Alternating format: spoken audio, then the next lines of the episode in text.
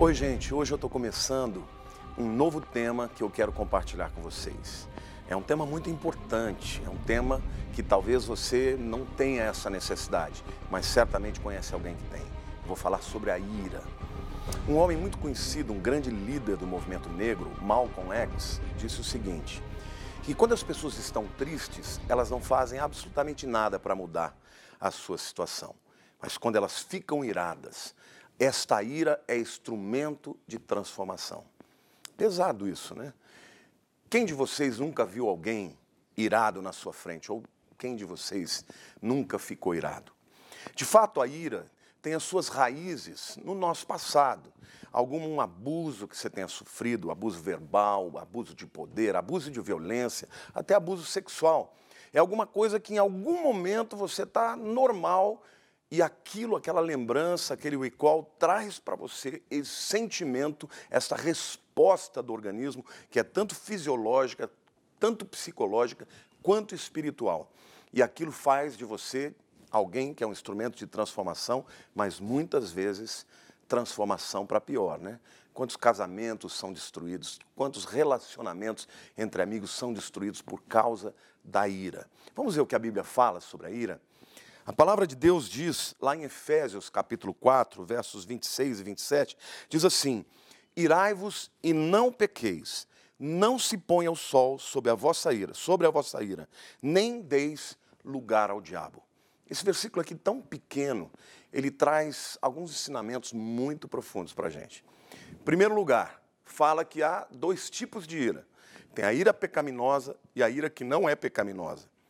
Por exemplo, quando Jesus chegou no templo e viu os vendedores né, é, mercadeando, é, mercadejando literalmente com o templo do Senhor, ele deixou-se ser tomado por uma ira santa e saiu dando chibatadas em todos os lugares.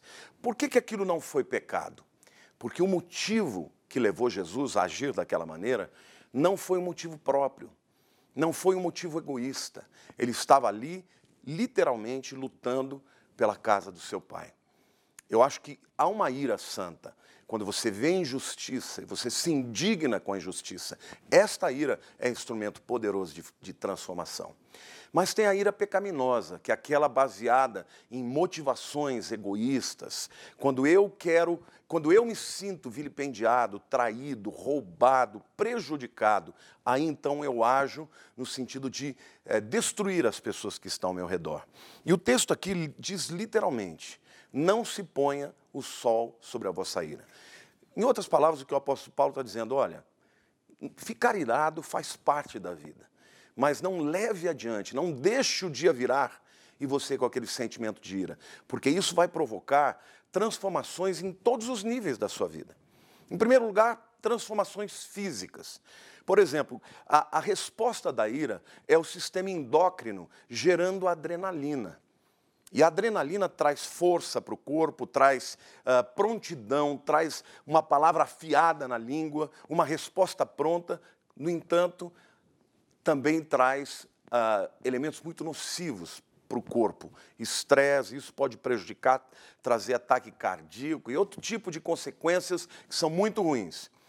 Para a alma, a pessoa que está irada, ela começa a guardar no seu coração sentimentos cada vez mais funestos de revanchismo, de dar o troco, e isto é extremamente nocivo. Mas tem um ter uma terceira consequência que a ira traz, que é a consequência espiritual. O texto diz: não deis lugar ao diabo. A palavra aqui, lugar, é topos, é lugar físico. Literalmente, da mesma maneira que quando você ama, você atrai a Deus porque Deus é amor. Quando você se deixa ser tomado pela ira, você atrai a, a ação do diabo na sua vida física. Muitas pessoas possessas o ficaram por conta da ira. Então, meu querido, isso é só o começo, mas não deixe que a ira domine o seu coração. Você pode ser uma pessoa muito melhor quando aprender a controlar a ira. Deus te abençoe, um beijo no teu coração.